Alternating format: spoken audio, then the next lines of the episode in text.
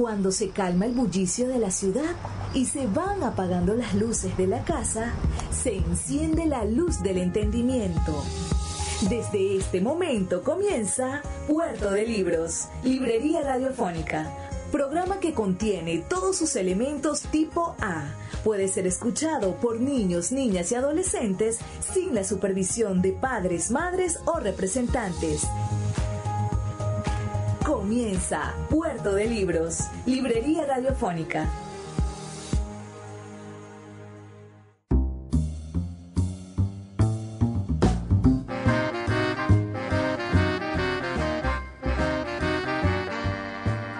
Bienvenidos a Puerto de Libros, Librería Radiofónica, este espacio que hacemos con tantísimo cariño para todos ustedes de lunes a viernes de 9 a 10 de la noche por la señal de la 88.1 Radio Fe y Alegría de Maracaibo. Este es un puerto, Puerto Franco, para zarpar al mar de la imaginación, al océano de los conocimientos en estas embarcaciones maravillosas, mágicas, misteriosas que llamamos libros. Soy Luis Peroso Cervantes, su guía en esta aventura de leer de todos los días. Hoy vamos a tener un programa interesantísimo, este es nuestro programa número 44. Vamos a leer un texto de el gran poeta peruano César Vallejo. Voy a hablar de la esperanza y espero que les encante lo que nosotros hemos hecho con ese texto. Luego vamos a también escuchar en nuestra sección Páginas Zulianas nada más y nada menos que un cuento de Abigail Pulgar, un cuento de nuestro narrador Andrés Mariño Palacio, el cuento Abigail Pulgar. Y bueno, en la voz del autor vamos a estar escuchando unos fragmentos de un concierto del gran cantautor argentino Facundo Cabral. Este programa de hoy no tiene desperdicio y espero que todos ustedes lo disfruten con ánimo y con las mismas ganas que nosotros intentamos hacer y deshacer en la literatura. ¿Vamos? La voz del autor en Puerto de Libros por Radio Fe y Alegría con todas las voces.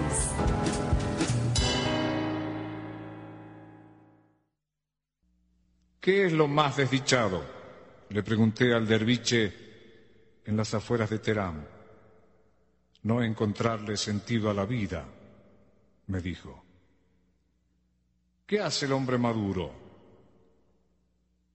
Aceptar que todo termine siendo una monotonía, pero también goza la diversidad de las reiteraciones. El hombre maduro, ante todo, espera privilegio del que ha superado la ansiedad. ¿A dónde le gusta vivir, maestro? Por ahora aquí. No podemos ser descorteses con el ahora y aquí que nos eligió el Señor. Sería bueno que mañana quiera vivir donde esté. Al fin y al cabo, el mundo está en uno. ¿Qué le gusta pensar? Que siempre habrá otra oportunidad. ¿Qué es lo que más le gusta, maestro? Ver cómo se renueva la naturaleza, que no pierde tiempo con la cultura que se le opone, que hace trampas para evitarla.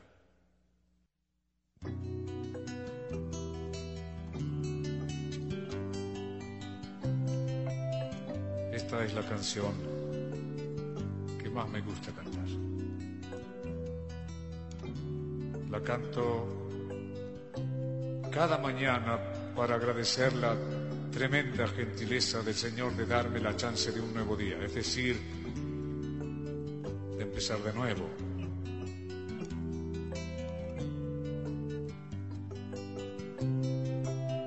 Decir, Este es un nuevo día para empezar de nuevo, para buscar al ángel que nos crece los sueños, para cantar, para reír, para volver a ser feliz para cantar, para reír, para volver a ser feliz.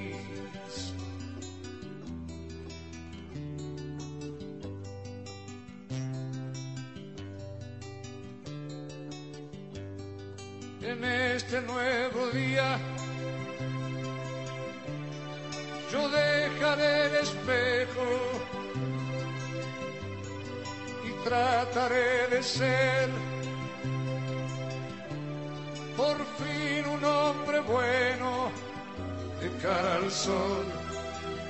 Caminaré y con la luna volaré de cara al sol. Caminaré y con la luna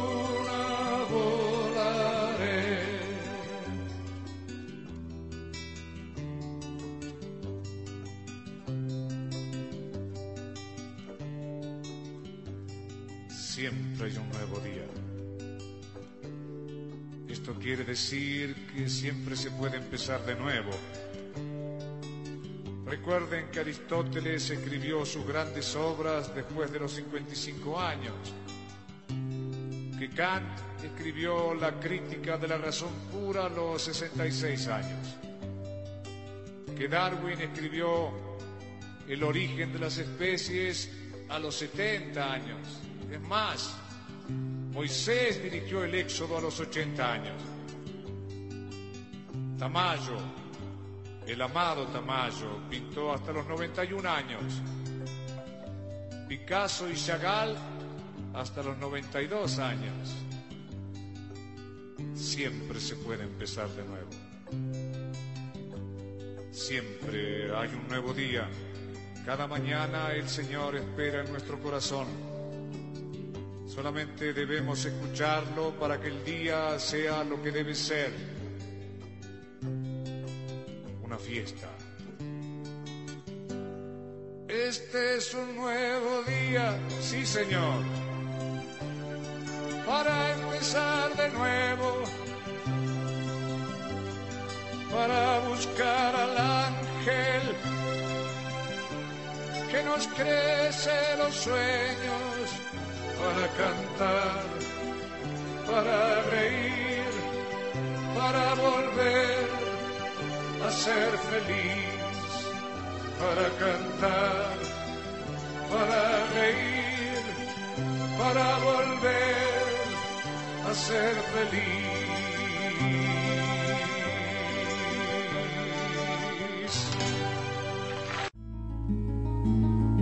Escuchas Puerto de Libros, Librería Radiofónica, por Radio Fe y Alegría, con todas las voces. Día, un libro. Puerto de Libros, Librería Radiofónica, por Radio Fe y Alegría, con todas las voces.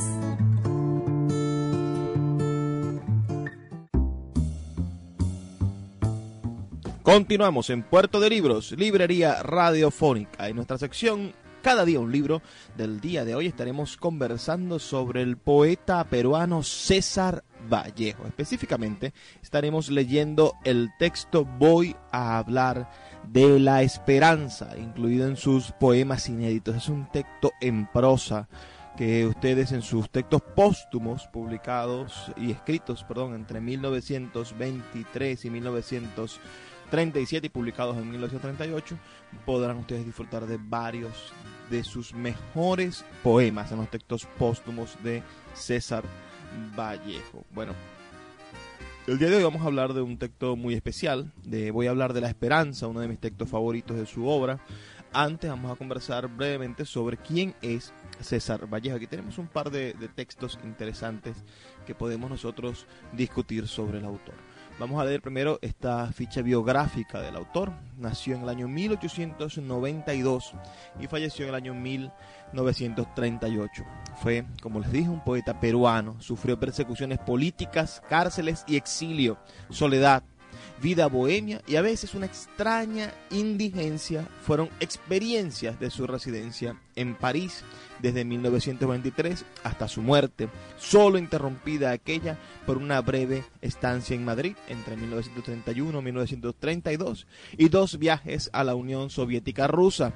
En 1931 ah, escribe él entonces Rusia en 1931. Su primer libro poético, Los Heraldos Negros, publicado en 1918, manifiesta influencias modernistas y simbolistas. La plena revelación de su personalidad poética se produjo en Trilce, publicado en 1922, obra que, aprovechando las libertades expresivas del dadaísmo y el ultraísmo, contienen evocaciones de la infancia y de la cárcel. También en 1922 publica otro libro de poemas, Escalas Melografiadas, y en 1923 la novela Fabla Salvaje. Adscrito desde 1931 al Partido Comunista, su otra novela, Tuxteno, publicada en Madrid en 1930, es un vigoroso exponente de la literatura social de la época. Poemas humanos, que recogen los poemas de 1923 23 a 1938, publicado en 1939 como poemas póstumos también, contiene las composiciones inspiradas por la Guerra Civil Española, especialmente la parte titulada España, aparta de mí este cáliz, donde bueno, hace referencia al extenso sufrimiento del pueblo civil, del pueblo español en su guerra civil, y su, su sufrimiento, ¿no? Al, a una parte del pueblo uh, rebelarse en contra de los deseos del propio pueblo de libertad. Tenemos también aquí una pequeña nota escrita por el gran poeta venezolano Luis Alberto Crespo sobre César Vallejo. Voy a, voy a leerla porque es de verdad ilustrativa de toda la obra de César Vallejo. Dice así, me moriré en París con aguacero un día del cual ya tengo el recuerdo. Predijo el grave mestizo de Santiago de Cusco, el gran peruano menesteroso y contrito, que quiso librarse de la pobreza y de su yo amargo. Allí todo es muy oscuro. Largándose en 1923 a Francia, donde vivió dolido de peruanidad con su burro peruano en el Perú. Perdonen la tristeza y de maldad humana y de metafísica. Inventó un idioma. En él se da el dolor como conciencia y como sintaxis, como belleza y grito. Dijo, hay golpes en la vida tan fuertes, yo no sé. Dijo poco, pero para siempre. Escribió escasos libros de poesía, Los Heraldos Negros, Trilce, Poemas Humanos y España aparte de mí, este cáliz que el prestigio de su valía prolongan en una obra interminable porque se ha hecho vallejianamente universal. Vivió en la calle y lo escueto y el sufrimiento humano en sí mismo y en el prójimo y se preguntaba qué estaría haciendo ahora la tristeza y sus lullidos vientos en el Perú. Nadie tuvo más tierra sola, más palabra negra y blanca de espina y desierto. La poesía hecha por hombre le debe esa escritura tallada en la propia carne del ser. La ternura lo vino a buscar a París hartas veces. Ruda como el país de los cóndores, humo de los choclos y el adiós de la madre en su casa de cenizas. Escribía en primera persona, la de mayor ingrimitud, una lengua de llanto y desasosiego. Su mejor amigo fue el hombre golpeado por la injusticia, culpable de cometer un sueño, y su gran amor fue la muerte, de cuya plenitud tenía ya el recuerdo. No llovió, ni era jueves, cuando le jurara eternidad, pero sí Viernes Santo, un día en que Dios estuvo enfermo.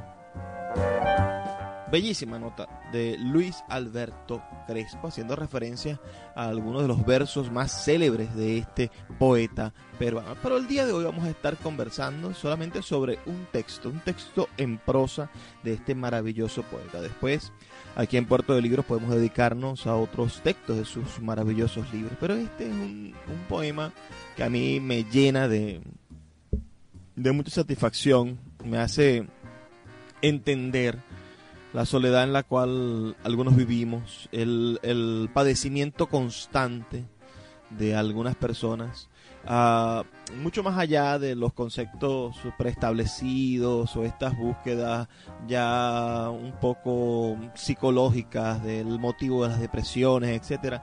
Uh, voy a hablar de la esperanza, es un texto lleno de ironía, lleno de, de sobre todo esa intención del poeta de dolerse del mundo, ¿no? Y poder explicar ese dolor para César Vallejo fue no sencillo, pero sí magistralmente bien hecho en este texto. Voy a hablar de la esperanza de César Vallejo.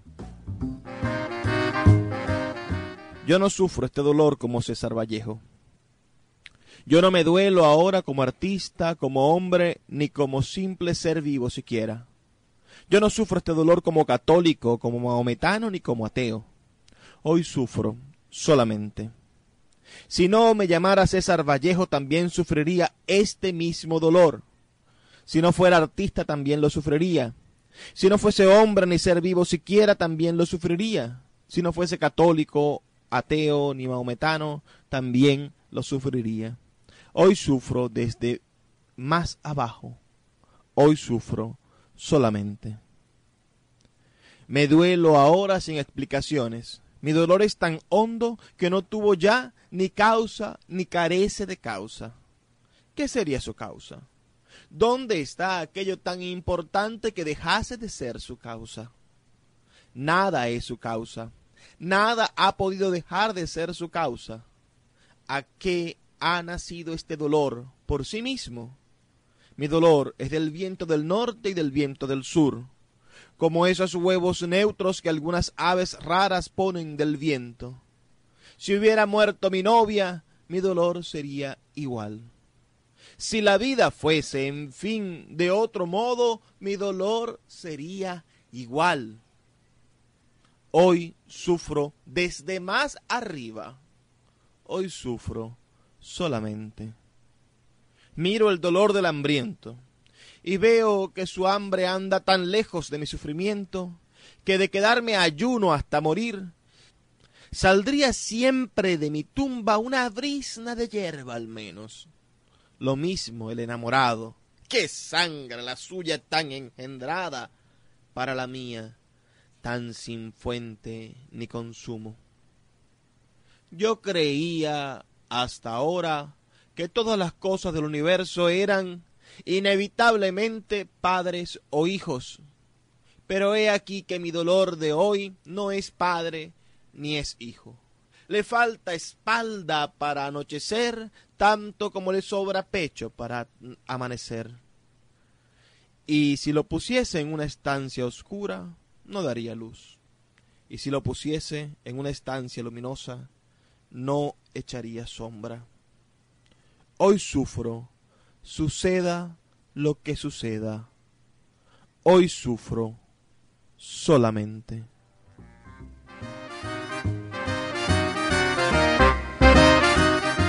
Grandísimo este poema de César Vallejo, poeta peruano.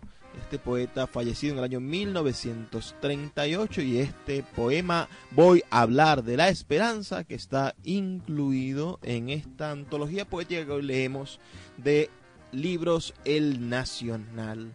Libros del Nacional. Qué trabajo tan maravilloso hizo Libros del Nacional durante estos años. Es una edición del año 2002.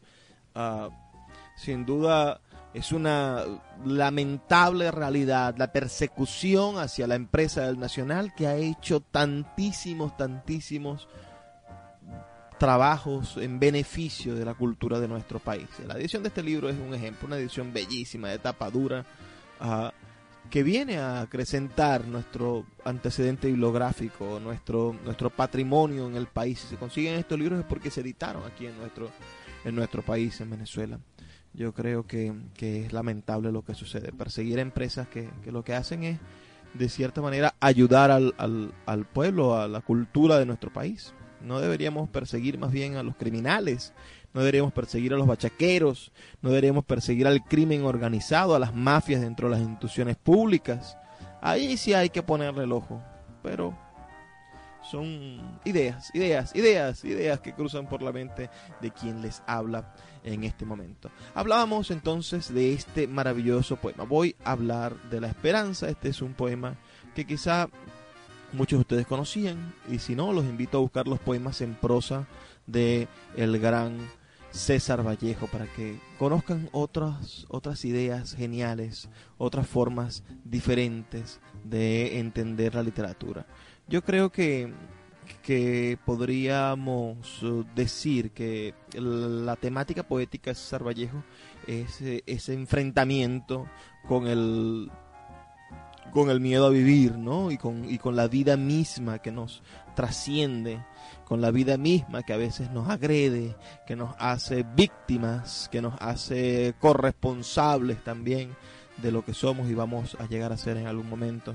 Yo creo que la poesía de César Vallejo define lo que muchos poetas desde la antigüedad intentaron definir, es decir, ese vacío existencial que los poetas, que los artistas, que los pintores, que los músicos intentaron llenar con arte, intentaron llenar con expresiones artísticas, intentaron llenar en la bohemia, con la bebida, con las drogas, todo ese vacío existencial que llevó a muchísimas personas a la depresión, a la tristeza, al suicidio eso fue definido ah, con maestría por César Vallejo. logró llamar tristeza a lo triste, llamó dolor al dolor real, logró darle cuerpo, alas, forma, definición al más profundo de los dolores del hombre, que no tiene nombre, sino que se llama humanidad, se llama poesía, se llama, se llama enfrentamiento con, la vida. Y, creo que, que allí hay allí hay algo que, nos haga reflexionar y nos haga profundizar en nuestro propio ser. Vamos a identificar la emisora, volvemos en dos breves minutos aquí en Puerto de Libros, Librería Radiofónica. El poeta Luis Peroso Cervantes le acompaña en Puerto de Libros, Librería Radiofónica, por Radio Fe y Alegría, con todas las voces.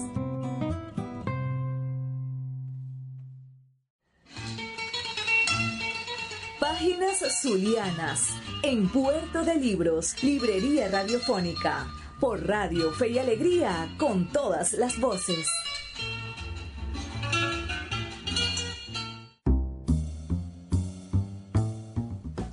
Hoy en nuestra sección Páginas Zulianas vamos a estar leyendo un cuento del escritor zuliano Andrés Mariño Palacio, nacido en Maracaibo el 3 de noviembre de 1927 y cuya muerte ocurrió en Caracas el 30 de octubre de 1965. Fue novelista, cuentista, crítico literario, cronista y ensayista. Andrés Mariño Palacio fue hijo de Andrés Mariño y de Clemencia Palacio. Fue bautizado en la iglesia catedral de Maracaibo el 8 de abril de 1928 por el padre Olegario Villalobos usó los seudónimos AMP, Pablo Martín y Raúl Lluvias. Desde niño fue trasladado a Valencia, donde inició sus inquietudes literarias al ganar un concurso de cuentos infantiles de la revista Onza, Tigre y León, y un certamen de editoriales del diario El Carabobeño mientras enviaba crónicas deportivas a El País bajo el seudónimo Pablo Martín.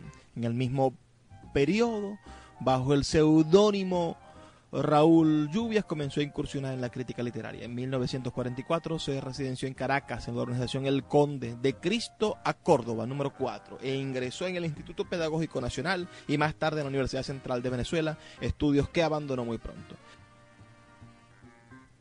Fue un avesado escritor desde muy joven agudo crítico hasta la severidad irritante, ensayista penetrante, género muy bien logrado por su avidez de lectura y conocimiento universalista, cuentista y novelista, con personajes apenas esbozados o delineados, pero donde podemos interiorizar sus rasgaduras existenciales, habitar con él una atmósfera de contradicciones, con una evidente dosis de erotismo que de un modo u otro era su manera de concebir el alma atormentada de nuestros nacientes ciudadanos.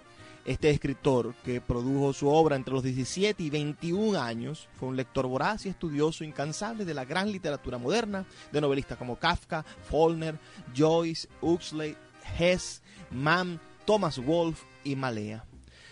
Escribió artículos para tres o cuatro periódicos simultáneamente, de intuición asombrosa y agudeza mental e incisiva, precursor en nuestro país de la moderna narrativa y de la novela urbana y psicológica. Colaboró en numerosos periódicos y revistas de Caracas, El Nacional, Universal, El País, El Heraldo, Fantoches, El Farol, Cultura Universitaria, Revista Nacional de Cultura y Élite, entre otros. Perteneció al grupo literario Contrapunto, que tuvo vida entre 1946 y 1950, formando parte del comité de redacción de la revista Contrapunto. Asimismo, participó en la Peña Literaria Matapalo y prologó la obra de su compañero de generación y amigo Pedro Díaz Ceja, titulada Introducción al estudio del ensayo en Venezuela, publicada en 1946.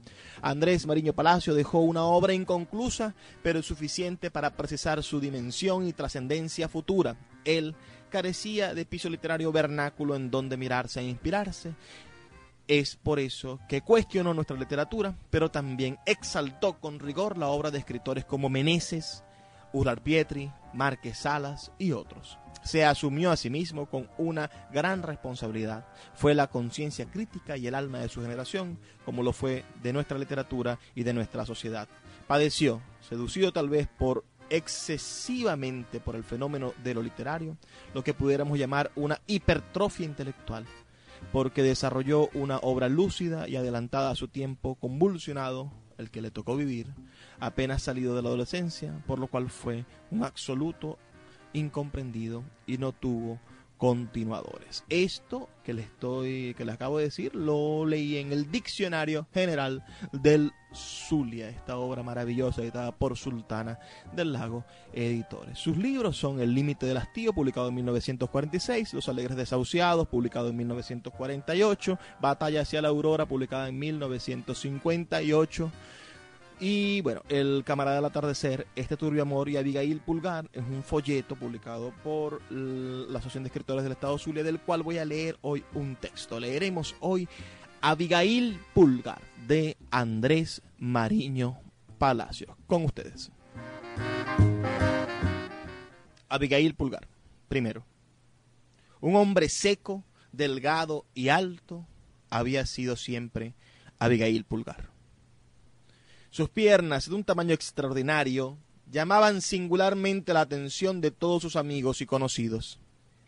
Cuando estuvo en la escuela primaria, sobre su cabeza de pocos cabellos cayeron los más exquisitos sobrenombres de sus condiscípulos. Una mirada torva y angustiada tenía Abigail Pulgar para todos aquellos que le aguijoneaban el alma con sus perversidades. Ya en la adolescencia sufrió mucho. Trató de enamorarse como los demás compañeros y las niñas se burlaban de su figura quijotesca, de sus piernas de tamaño extraordinario, de su cabeza en que apuntaban tímidos y desaliñados cabellos. Y su rostro seco, afilado, lanceolado, no le ayudaba en nada. La vida íntima de Abigail había sido siempre sumamente extravagante. Separado de su familia, se había ido a vivir a un apartamento alquiló las dos piezas restantes que no ocupaba una señora anciana de sesenta años que trabajaba como cocinera en la casa de un médico. La señora y su nieta, un hermoso bebé de cuatro años, se entendieron perfectamente con el hombre de rostro afilado. Fueron cordiales amigos. Apenas se veían por la tarde, hora en que regresaba la señora Matilde del hogar del médico. A veces entraba Abigail a saludarla y con refinada ternura cargaba entre sus brazos las carnes blandas y aterciopeladas del bebé. Gustaba de restregar la piel del niñito contra sus mejillas de cuero curtido por el sol y por las maldades de que había sido víctima en su niñez. Gozaba mucho cuando cargaba entre sus brazos al nietecito de la señora Matilde. Sus manos huesudas recorrían el cuerpo del infante desde la cabecita, aún blanda, hasta las rosadas llanuras de la planta del pie. Se estremecía en acariciarle las mejillas, en tocarle con un tacto de picaflor las blancas y risueñas orejitas. Le besaba algunas veces con extremada delicadeza en el cuello, y cuando esto hacía no podía soportar el rubor que ascendía instantáneamente a la seca máscara de su afilado rostro. lo sentaba en sus rodillas grotescas de grandes huesos, y no podía, como con el rubor, reprimir un estremecimiento imbécil al sentir las nalguitas demasiado suaves en los huesos.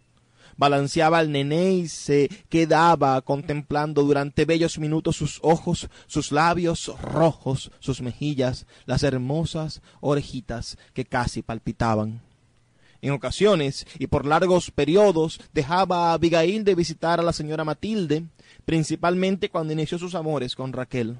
Esta muchacha vivía en la misma cuadra de casas de apartamentos. Por coincidencia le había conocido a Abigail cuando ella tocó a la puerta de su cuarto equivocadamente pensando que allí era donde vivía su tía. En realidad Raquel se había interesado mucho por el tipo de ese hombre tan extraño. Le veía pasar siempre debajo de la ventana, erguido, seco, con su rostro afilado e inmutable, y se propuso entablar amistad con él por simple curiosidad femenina. Mas después llegaron Abigail y Raquel a un plano de intimidad mm, bastante amorosa. No habían cruzado aros, pero ya Abigail la visitaba en su hogar que, como dijimos, quedaba en la misma cuadra y pese a que tenían cinco meses de flirt, Raquel no había logrado saber nada de Abigail Pulgar. ¡Qué hombre tan cerrado! Siempre le contaba cuando conversaban en el sofá que ella se había interesado mucho por su persona antes de conocerle y otra gran cantidad de cosas que solo buscaban confidencias por parte de él. Pero Abigail siempre callaba. Apenas sonreía mostrando unos dientes muy blancos y simétricamente alineados. De repente, cuando hablaban, se inclinaba sobre ella y le besaba fuertemente en la mejilla, como queriendo morderla. Raquel se excitaba mucho y le pellizcaba en la muñeca. Entonces Abigail pasaba hasta un cuarto de hora sin hablar y se iba a su casa taciturno y triste. Una vez le llevó de regalo un paquete de ostras.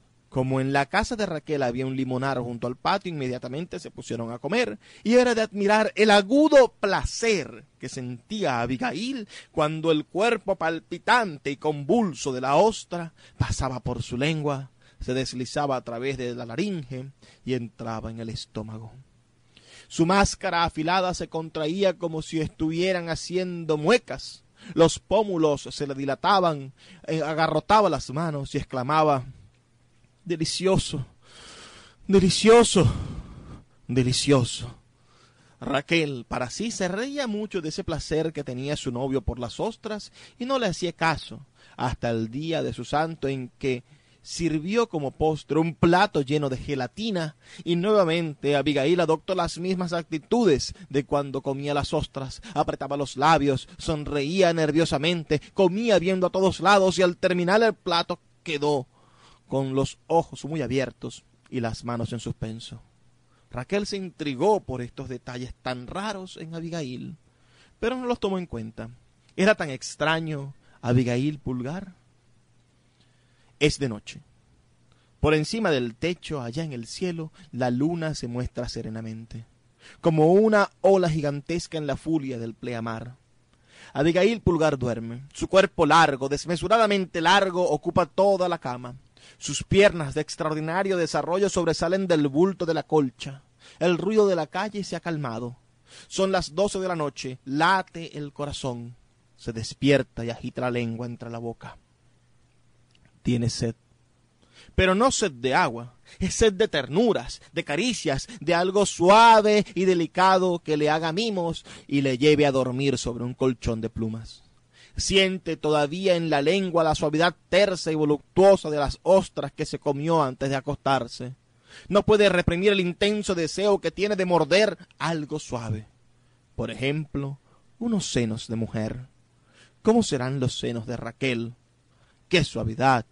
¡Qué blancura! Como una deliciosa gelatina en forma de copa que comió esta mañana en el botiquín de los chinos. Los labios le tiemblan por un momento piensa en Raquel. Le parece que la tiene desnuda delante de sus ojos y que le hace señas para que venga a comerle los senos. Ahora sonríe y las mejillas, sus amplias mejillas, se agitan y sus orejas, sus orejas de lóbulos blancos y deliciosos se sonrojan. Le palpitan los labios intensamente Abigail Pulgar.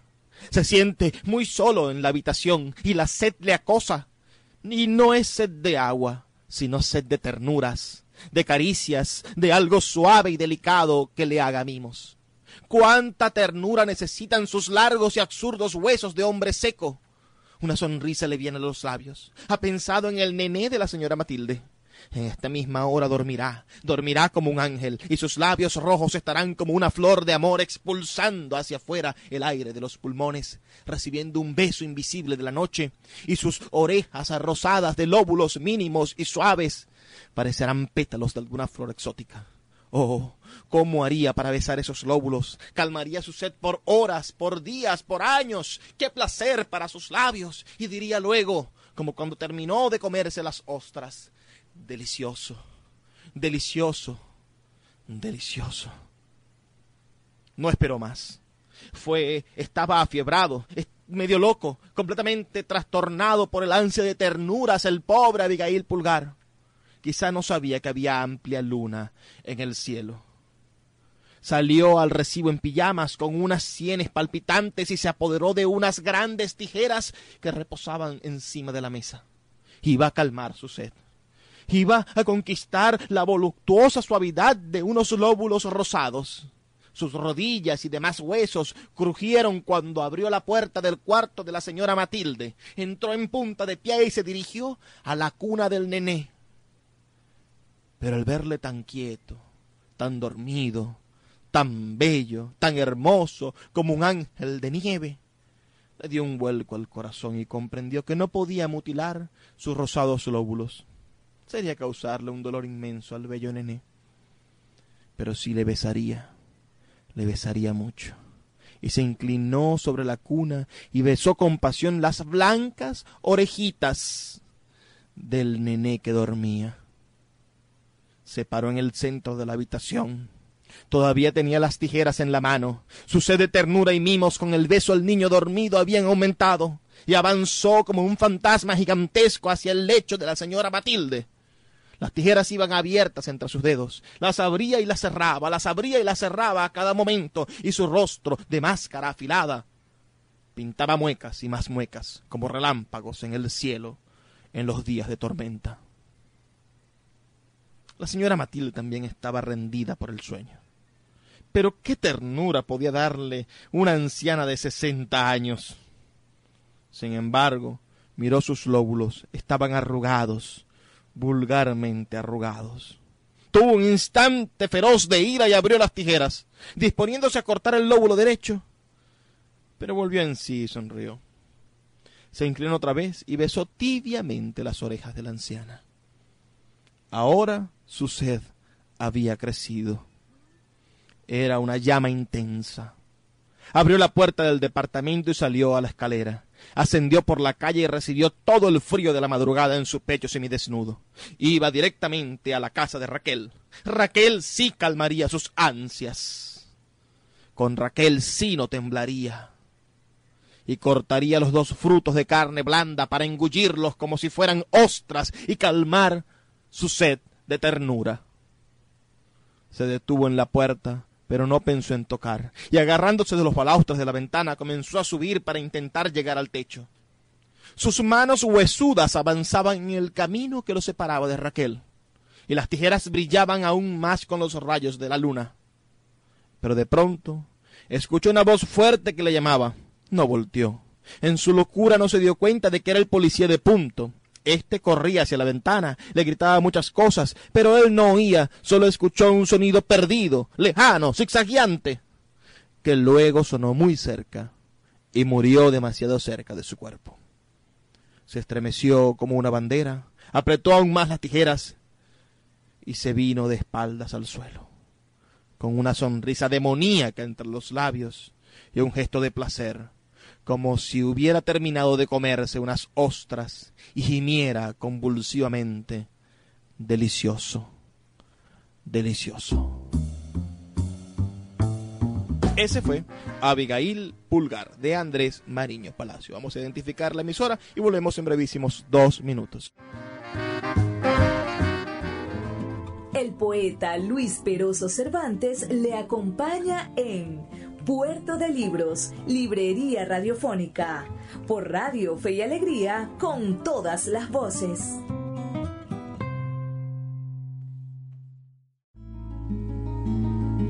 Escuchas Puerto de Libros, Librería Radiofónica, por Radio Fe y Alegría, con todas las voces.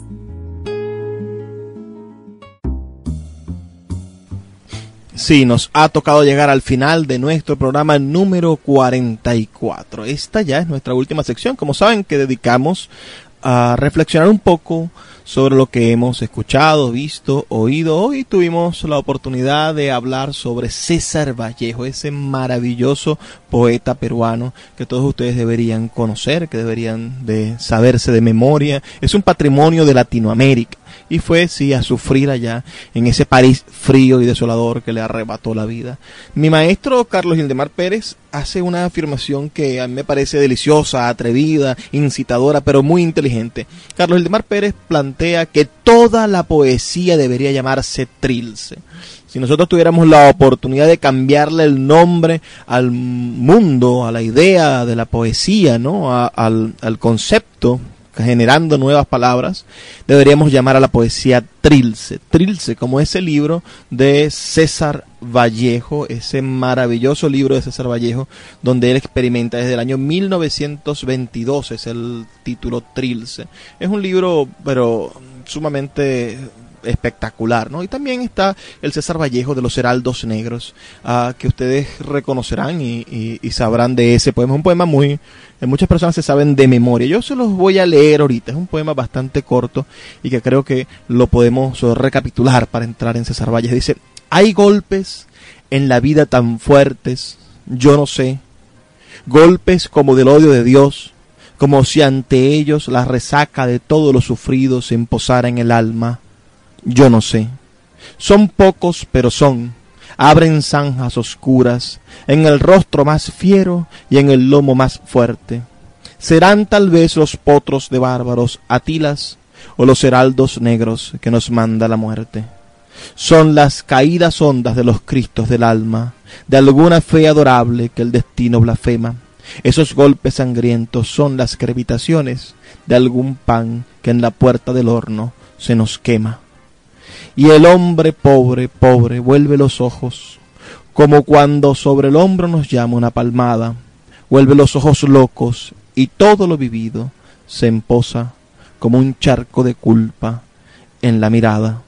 Hay golpes en la vida tan fuertes, yo no sé. Ese es César Vallejo. Coherente, claro que sí, con el texto que leímos. Vamos, voy a hablar de la esperanza.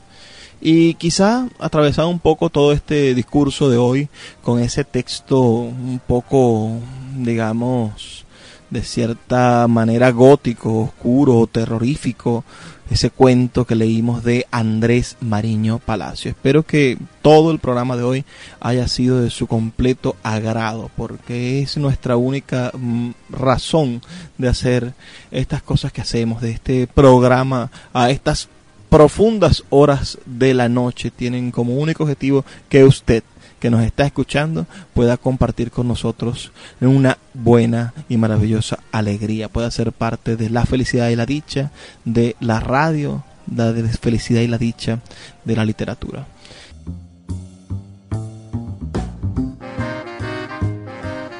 Sí, llegamos ahora sí al final de nuestro programa. Les habló Luis Peroso Cervantes, quien de lunes a viernes de 9 a 10 de la noche conduce este programa Puerto de Libros, librería radiofónica, del cual usted siempre ha tenido la oportunidad de viajar a través del océano de la imaginación, del mar del conocimiento, a través de los ríos de los diferentes saberes que tienen los hombres. Y antes de despedirme, lo que siempre les digo, amigos y amigas, por favor, sean felices, lean poesía.